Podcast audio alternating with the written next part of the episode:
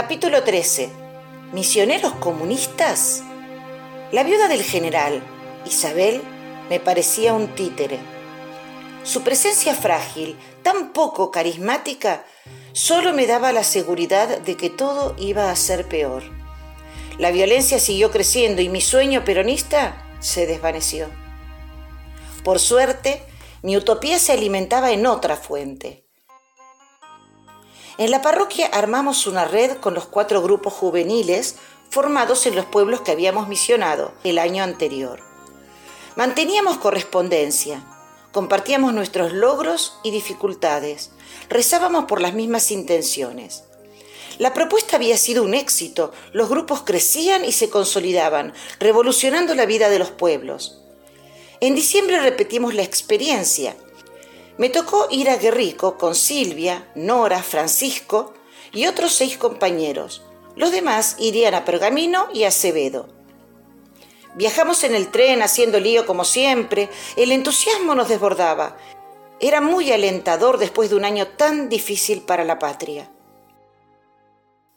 El padre Victorino nos recibió en Pergamino. Estaba serio, afligido. Nunca lo habíamos visto así. Subimos al micro y nos quedamos en silencio. Era evidente que algo malo estaba sucediendo. El cura habló.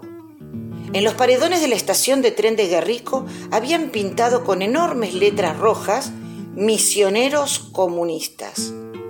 Nos empezamos a reír, nos parecía algo tan ridículo que solamente un idiota podría pensarlo. Fue la primera vez que el padre Victorino se enojó de verdad con nosotros. Estaba muy preocupado y a pesar de su esfuerzo no logró que comprendiésemos la gravedad de la situación. El cura del pueblo nos recibió en la iglesia con mate cocido y las mejores empanadas salteñas que probé en mi vida, especialidad de su madre. El clima tenso se había diluido. Era un hombre encantador que nos mimó desde el comienzo, tal vez para reconfortarnos por lo de las pintadas.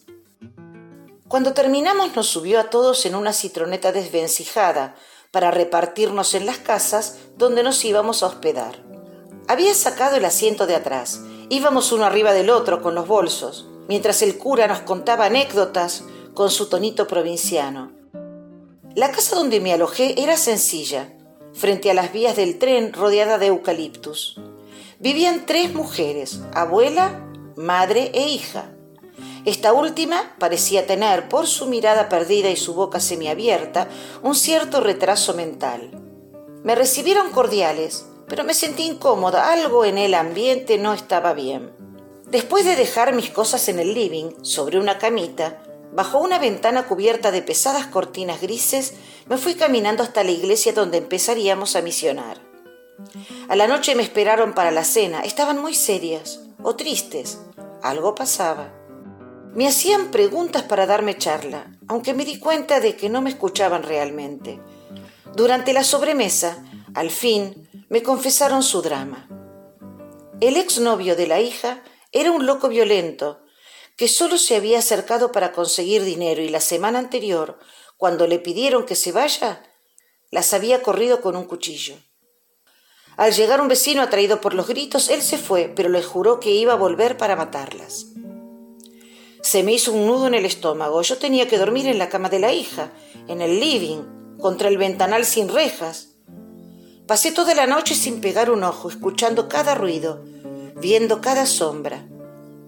Para peor, se había levantado mucho viento y los eucaliptos se transformaban en hombres furiosos mientras yo esperaba el cuchillazo.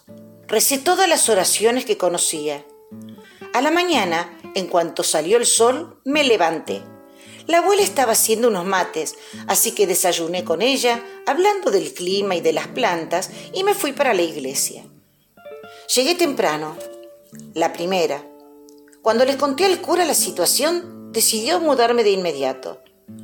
Me acompañó a la casa y mientras yo me llevaba mis cosas hasta la citroneta, se quedó hablando con esas mujeres a quienes les iba a brindar urgentemente su ayuda. Me dieron un lugar en la misma casa que Silvia y Nora, una familia macanuda. La señora dueña de casa sonreía siempre. La pobre tenía aliento a sepultura y una dentadura horrible, demasiado grande y amarilla, Y como si fuera poco, la saliva se les juntaba espumosa en la comisura de los labios, y al reír con fuerza salía como un proyectil que nos mojaba. Pero era tan amorosa y se esforzaba tanto por hacernos sentir bien que intentábamos por todos los medios obviar el inconveniente. El día que nos íbamos, el cura nos pasó a buscar. Nora y yo subimos enseguida, ya estábamos listas, pero faltaba Silvia. Cuando salió de la casa, traía un cepillo de dientes en la mano. Al acercarse al auto se lo alcanzó a Nora. ¡Eh, te olvidaste el cepillo! Nora lo agarró y lo miró intrigada. No es mío. Respondió mientras se lo devolvía. ¡Es mío! Dijo la señora riéndose a carcajadas, llenando el aire con su horrible aliento. La cara de Silvia se puso repentinamente verdosa. Saludó y subió al auto. Cerró la puerta y en cuanto arrancamos empezó con arcadas. Me olvidé el cepillo y me lavé toda la semana con esto. Dijo mientras se frotaba la boca y nosotras nos reíamos sin poder parar. ¡Que lo mereces por asqueroso! ¿Cómo no se te ocurrió preguntar? Porque seguro no me lo ibas a prestar. Respondió Silvia ahogándose de la risa. Llegamos de noche a la parroquia. En el sótano nos esperaban compañeros y familiares. Habían decorado con guirnaldas y carteles de bienvenida. En el centro, una mesa puesta para festejar. Las misiones habían sido formidables, mejor que las del año anterior, porque al haber tenido una experiencia previa, nos animamos a más. Vimos a jóvenes pasar de la indiferencia al compromiso y sentimos que la luz de Dios se iba pasando de unos a otros para no apagarse nunca más. Nadie imaginaba ni remotamente que esa había sido la última misión.